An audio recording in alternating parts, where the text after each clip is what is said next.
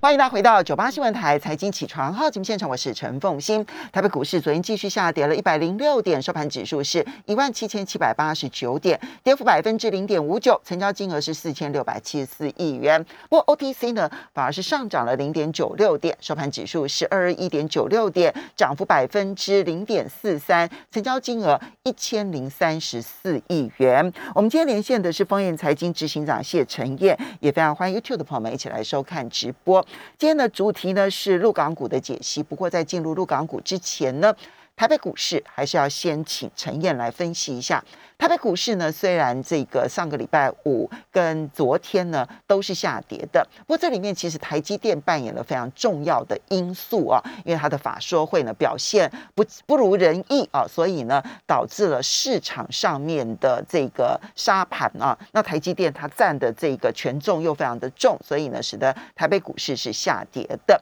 那么嗯，但是。今天凌晨，它又多了一个变数，那就是全球股市的重挫，从欧股一直跌到了美股。那台子期的夜盘也大跌了，超过了一百点。所以如何的来看待？好，基本上，当然现在呃，国际指数遇到了这个德尔塔变种病毒可能再度的一个扩散哦，对大家来讲最担心的就是呃，经济复苏的一个进度会不会产生变数？所以，包括德呃德英法指数，昨天其实收盘都跌幅都超过百分之二啊。昨天晚上道琼也跌过超过百百分之二，不过费半倒是没有什么下跌，算是平盘啊。对，当然我我觉得不过不会说只是因为费半平盘就不会影响到台股今天的走势哦。那但是呢，我觉得呃台股受到的影响可能会是一个分化的一个。状况哦，分化会在加权指数分化跟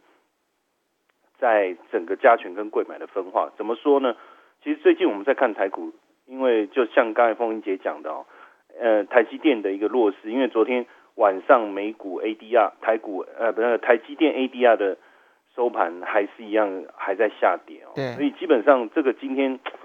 台积电的跌势应该我觉得还是止不住了，但是跌幅应该会收敛这样而已。但是这样子是呃势必影响到整个电子股整体的表现，那对于台股加权指数的整体的影响一定会在，尤其是这两天我们看这个呃外资啊卖超的力道其实并没有收敛哦，像过去我们在看外资在卖的时候就卖一，如果它有一天呃卖超的幅度相当大，它基本上第二天卖超会收敛，但是上个礼拜礼拜四呃这个卖超两百多亿，然后礼拜五。呃，不，呃，今今天礼拜二哦，礼拜五卖两呃两百二十五亿，礼拜一又卖超了四百多亿哦。对，越卖越多，就就没有像过去，就是说我大卖一天，我第二天就会突然转变态度，所以这个部分会有一些影响。当然，大家会觉得说昨天呃外资卖了这么多，台股跌不多，但那所以我说分化嘛，第一个就是说加权指数你要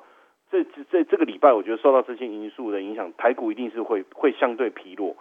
那尤其是大型的电子股，如果外资又更不愿意进场，甚至他手他是卖超的情况下，大型的电子股的表现一定更弱。嗯，那分化为什么？因为如果这个疫情又可能再度蔓延的话，那对原本就大曾经因为这样子大涨的航运股，那势必它一定会会还是会维持强势，因为当时航运股会大涨，就是因为缺工、塞港、缺柜的影响。那原本认为说疫情好转以后这些问题会好转，可是如果疫情又持续，这个又又重新有一些状况的话，那势必这个部分还是没办法缓解啊，这个是分化。但是呢，如果我们再去看这几天台股明显弱势，尤其是台积电的修正，可是 OTC 的表现是不错，嗯，哦，所以这个另外一个分化就是资金会转进，六月八号以后，投信是持续卖超这个加权指数的股票超过两百五十亿。累计的这个这个这个卖超，但是这些钱我算了一下，刚好差不多就转进 OTC 市场，哦，就是因为他开始买 OTC 就六月七号，然后这样一路买买买，我算了一下也差不多这个金额，所以很明显就是另外一个分化，就是资金会从加权指数转到贵百去，所以如果如果今呃这个礼拜哈，我们不要光光看今天的话，如果这个礼拜。呃，这个现象还是还是存在的话，应该就是如同我们所讲的，这整个市场的状况是往这个方向转。那在这样的情况下，台股其实不不算差啦。嗯哦，因为你至少资金愿意进来，毕竟现在资金投入的这个意愿是相当相当高的。那只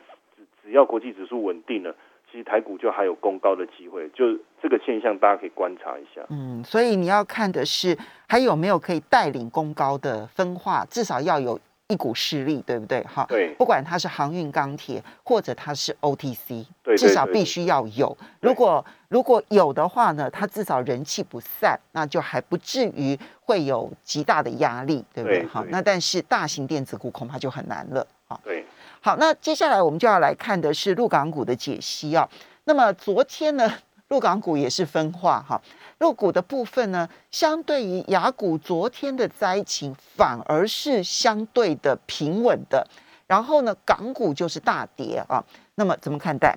好，基本上现在入股的分呃入股的稳定哦，呃，我们我我不会，因为前前一阵呃应该是说我们上一次在节目当中跟大家讲，哎，你看国际股市表现好，入股反而表现比较差，然后大家会觉得心里面会觉得啊怎么会这样？那当国际股市在跌的时候，入股好像比较不跌，他心里会比较舒服一点哈。可是问题是，这个不是说呃我们之前讲的这些变数已经消失，其实也还没有，也还没有哈。因为最近呢，先讲这几天的一个状态，我再来深入跟大家讨论哦。现阶段呢，呃，上证指数我们仔细去看哈，它表现像呃昨天是哎平平稳平稳的，尤其是上证五十哈嗯。那仔细看哈，有两个原因哦。第一个就是酒类的股票之嗯前跌很深，跌跌了很很深，尤其是像贵州茅台，它从这个今年其实今年的一月这样大幅度修正以后，其实行情到现在基本上是没有什么表现，就一直维持在这个两千附近上下，就一直维持在这里。所以你看它整理的时间，跟以过去的节奏来看，这个是有一点呃不太不不呃不可思议哈，因为过去这个茅台从去年三月过后都是一路上涨哈，有去年去年也整理半年以后就又上攻，可是近期呃看起来的状态就是持持稳，所以其实昨天有一点点味道是靠贵州茅台它涨涨一点点来带动，因为包括山西汾酒这两个酒类的昨天有一点点表现，可是其实涨幅都在一趴以内，它不是真正的一个大涨，我觉得就是整理过后市场人气不不不够的情况下动了一点点。嗯再来一个就是医药类的股票，在上证五十昨天很多很多呃，应该是说我们讲收红了，不要讲大涨了哈。像恒瑞医药嗯哦，然后包括这个这个呃，我们讲到复兴哦，还有这个几个上涨的股票，我看了一下，都是呃复兴医药哈，包包括这个呃药明康德这几个都是医药类的股票。反而都是跌很深的耶。对对对，然后也也也就是说，我从这个角度来看，我觉得它不是一个领涨的这种概念，就是说，哎，我开始走出这个脱离这个呃景气低迷的氛围，然后我股市要开始发动，其实不是啊，哈，就是说有一种就是跌升了，哎，你看这股票讲久都没动，我们来照顾它一下，哦，嗯。跟庞顶姐这种、嗯。这种氛围啊，但所以我说昨天看起来上证。尤其是上证五十成分股，它没有跌的原因是这样。对，尤其像恒瑞医药，它近乎腰斩哎，今年以来。对，它最高的时候有到一百一，可是昨天其实即便上涨也只有六十而已。对，那这个分化包含在在港股的部分，其实最比较大的问题就是说成分股的部分，像我们之前聊哦，我们跟大家讲啊呃，你要等一下这些大型的电商股，像腾讯啊、阿里巴巴啦、美团等等哦，像昨天其实又在持续的一个下跌。那这个部分其实现阶段一个，如果说腾讯啊、美团这些没有办法止跌的话，表示市场投资的这种信心还是不够。嗯那从沪深三百的一个表现来看哈，我们如果仔细去看昨天跌的股票，哦，同仁堂、片仔癀，这是涨幅在前面的嗯。哦。然后还有我所有现在大家都在治疗啦，哦，不论是治疗心理还是什么，哦因为还有白云山呐、哦，还有还有这个这个云南白药，啊，哦，还有通策医疗，所以哦，就是现在大家都在治疗心理，因为这个股市表现实在不好，不知道怎么办哦，所以都是医药类的在在大涨，包括是这个沪深三百也是，就就是我们看沪深三百指数好像也不错，可是涨的是这些，那所以呃，现阶段来讲，我觉得市场是在一种等待的一个氛围啊。嗯，等怎么就就是说，到底你接下来你整个股市怎么走？因为现阶段我我们如果要再谈港股，一定是要继续去再回想一下这一波最大的问题。你从呃这个呃这个蚂蚁金服反垄断到滴滴出行 A P P 下架这个过程，其实就是一个棒棒子的出出行啊。但是有没有胡萝卜？如果没有胡萝卜的话，接下来整个 A 股的一个表现，我们我们会相当相当的悲观。我说，假如没有胡萝卜了，那到底有没有胡萝卜呢？哦你看到胡萝卜了吗？还没到，所以我应该可以继续讲。好，那胡萝卜的部分哈，我我跟大家讲哈，第一个就是第三代半导体的部分哦，因为六月份呃六月的时候啊，这个呃习近平是任命刘鹤啊。呃，带领整个第三代半导体的研发这个计划，等于整把整个计划的这个呃层级把它再拉高了。刘鹤大概是习近平最信任的财经幕僚了。对，目前来看是这样，所以整个第三代半导体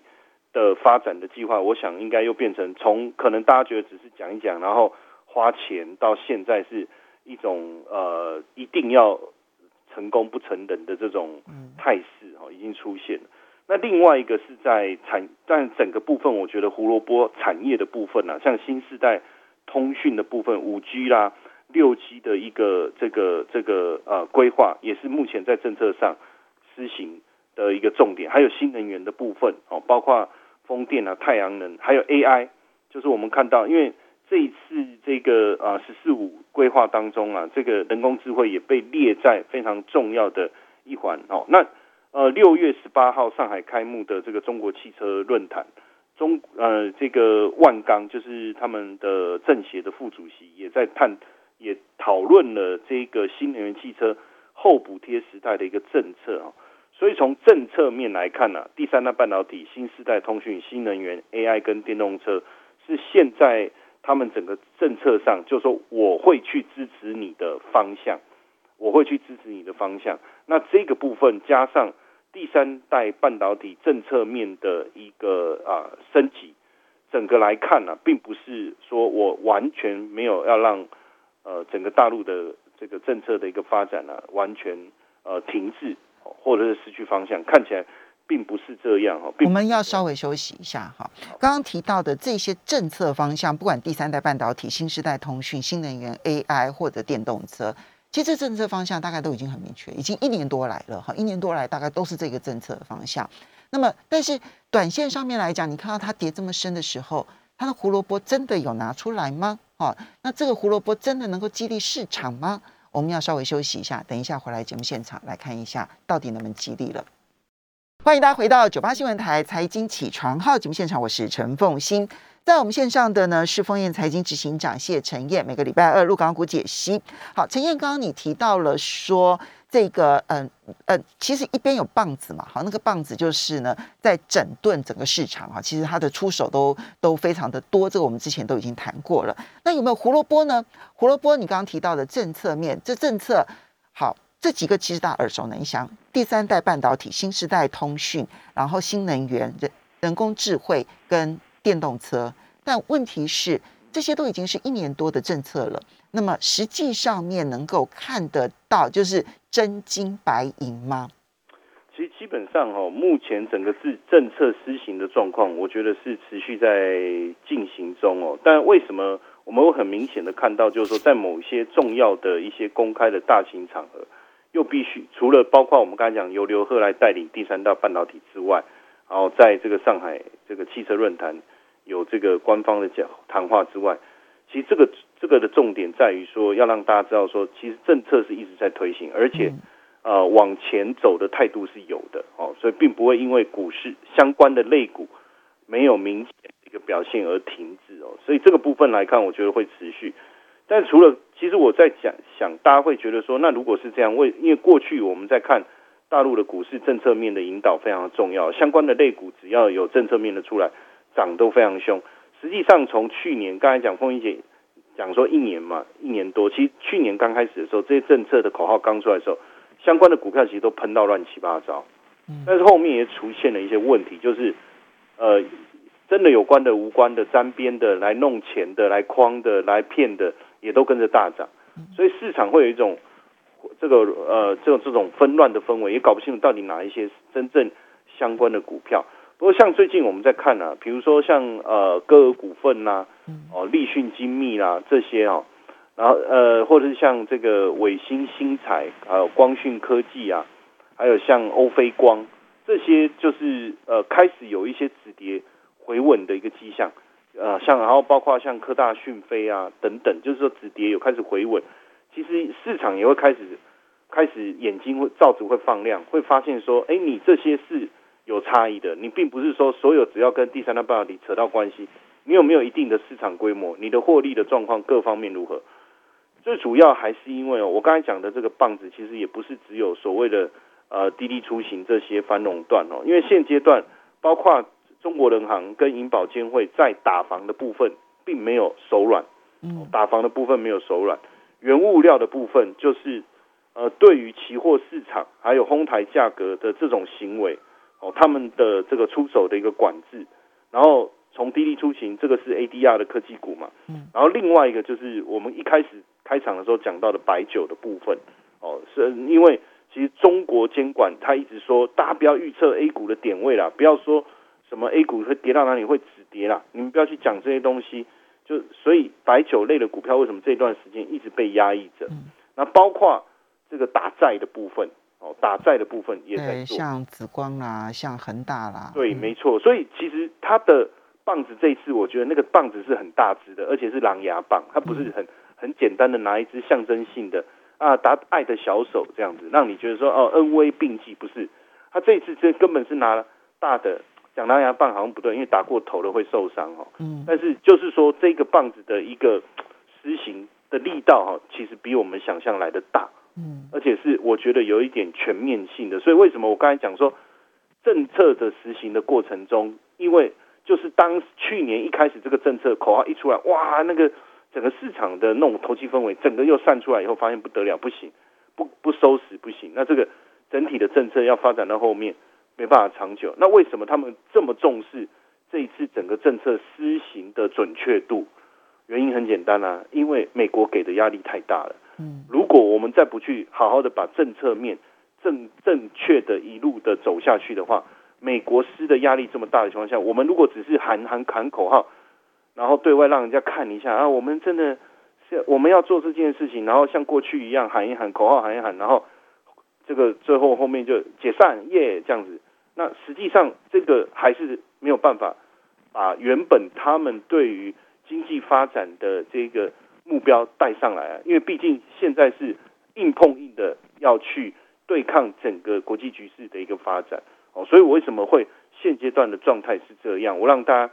呃比较清楚的去思考这件事。所以你还是会觉得说，他因为现在那个整顿的。手手手是很重的哈，那一定要就是把它给整顿到好，所以在政策可但在政策这个方向反而是做的更扎实的，所以政策符合而且是确实有成绩的，你就会很安心吗？对，但是时间会需会需要时间，而且产业啦各方面的投资结构会更更为不同。其实呃在呃。呃几呃我大概几个月前，我跟我一个上海的朋友在聊天，那时候他就跟我讲说，他身边很多比较有钱的朋友都在卖不动产，然后呃也在卖股票，就完全要符合政策了。对，就他们其实自己对政策的敏感度也很高，也很高。然后他们就说，他们这些钱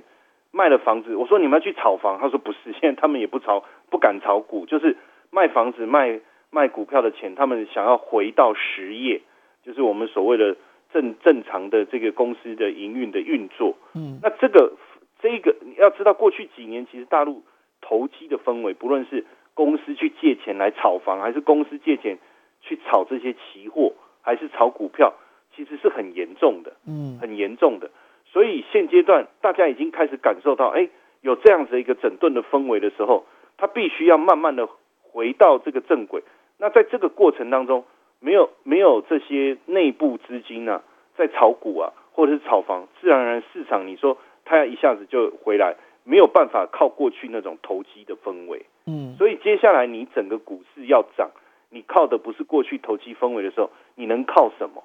你能靠什么？好，那就是靠正确的一个投资、长期布局的这种理念，然后让股市涨起来，那这就要花时间了。嗯，那这这个肯定是要花时间，而且变成产业的分化会变得很严重。你的产业的重点在哪里？然后你的业绩成长的重点在哪里？这个这一个族群或者说这个产业方向的股票才有机会稳步的这个向上走。我觉得大陆股市未来应该呃，我不晓得要多久的时间呢、因为这个我还得再观察。也许快的话，我觉得从今年底或明年初，我们会看到就是说呃，我们所认比较认同的股市的发展的样态。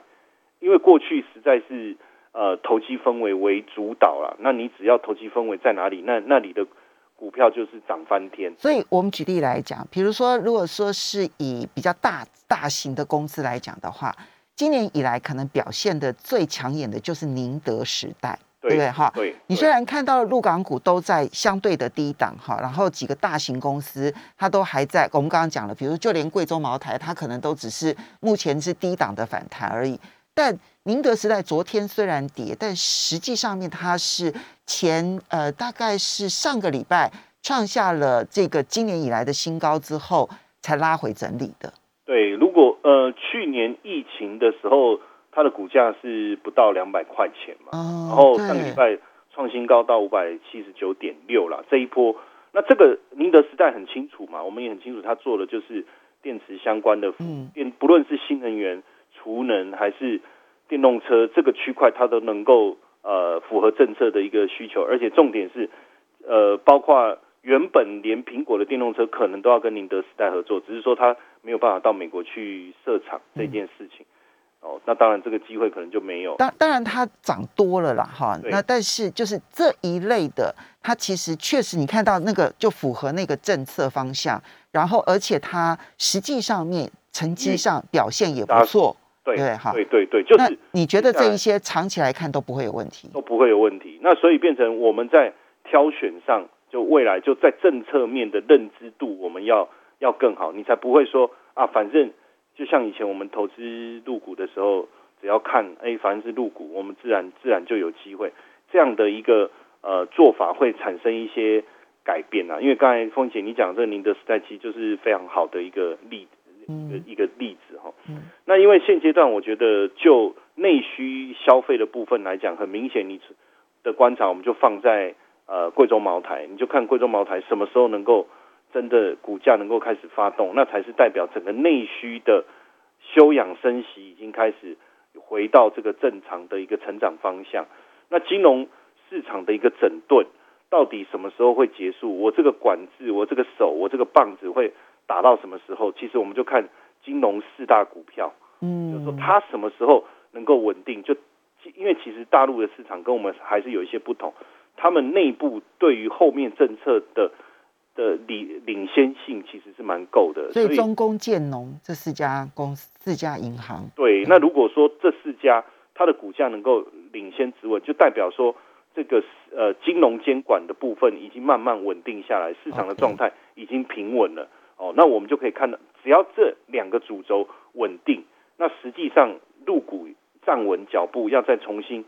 喷发，不要讲喷发哦，喷发给大家太大的一个想象想象，对，嗯就是说它开始缓步走阳的可能性就会大幅提高。好，所以金融资产、金融面跟这个这个市值面提供给大家，非常谢谢陈燕，谢谢。